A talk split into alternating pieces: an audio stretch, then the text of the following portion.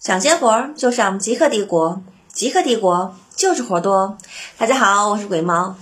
今天呢，给大家讲一个，就是我也忘了是谁跟我说的一个故事，但是总之我的印象非常之深刻。那是什么呢？就是有一对情侣，就是两个人非常的恩爱，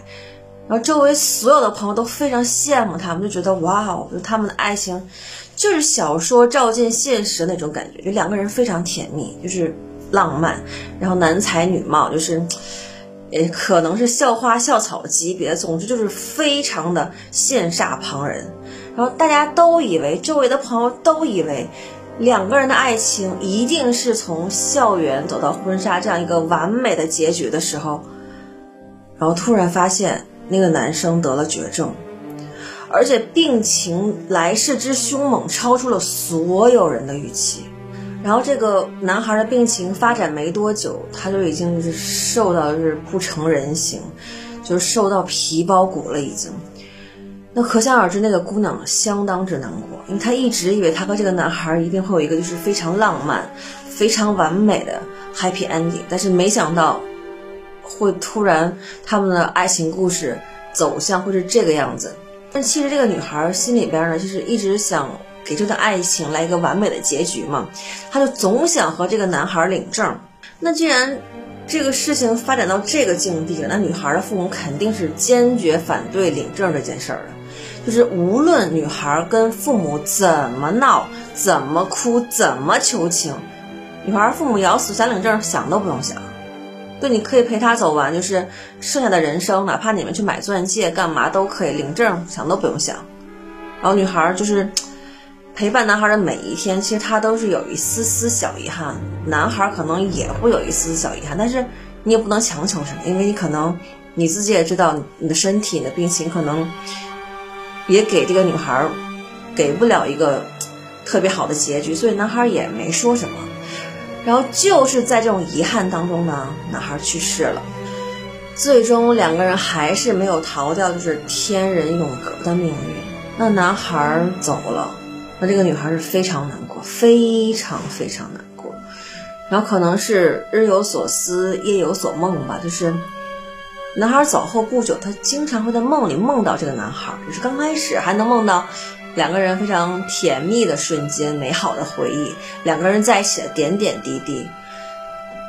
但是随着时间的推移啊，就梦着梦着，他就发现，在梦里这个男孩总是跟他提到一个地方。就说你过来，我在那个地方等你。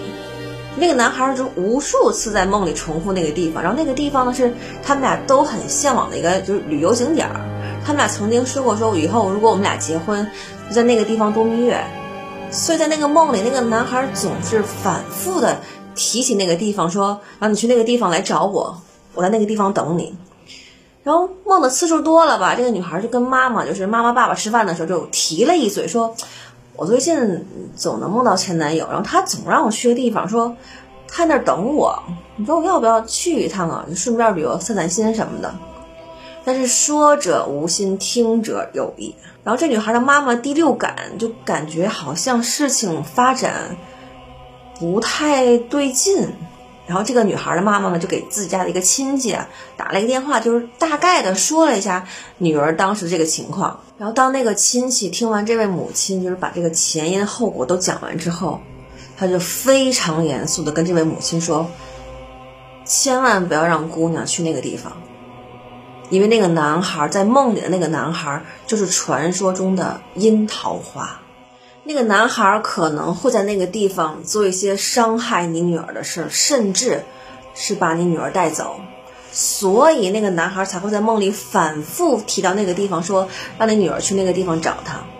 先先不说这事儿是真假，当这个母亲听完亲戚一番话之后，一身冷汗，她觉得得亏是问了一下亲戚，甭管这事儿是真是假，任何一个母亲都不会允许任何人伤害自己的女儿。然后这位母亲回到家之后呢，就把亲戚那番话原封不动的讲给女儿听。然后那个女孩呢，其实还是挺理智的，因为她觉得，在这个世界上，就是无论有人说有多爱你，有多喜欢你，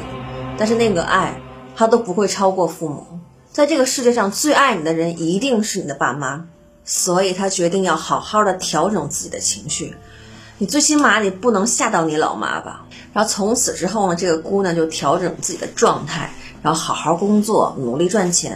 然后当她想不开的时候，心里郁闷的时候，走不出去的时候，她也会去找心理医生聊一聊。然后渐渐的，她就从这段感情的阴影中走了出来，然后重新开始自己的人生。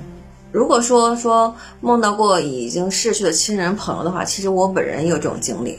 然后我曾经梦到过我已经去世的姥爷，就是外公东北话的姥爷嘛。他那个梦里就是我姥爷很奇怪，他跟我说他要吃巧克力，就是我也不清楚为什么他突然想在另外一个世界吃巧克力。然后我真的给他买了一就是一小本巧克力，我想那我要烧给他，然后我就拿着打火机就点那个巧克力，连包装和巧巧克力一块点。但是怎么点都不着，怎么点都不着，你知道吗？后来那打火机特别烫，给我气的呀，然后我就自己把巧克力吃了。当然了，这些都是灵异的小故事，千万千万别当真，当个故事听听就好。感谢极客帝国网对我的支持，我们下次再见吧，拜拜。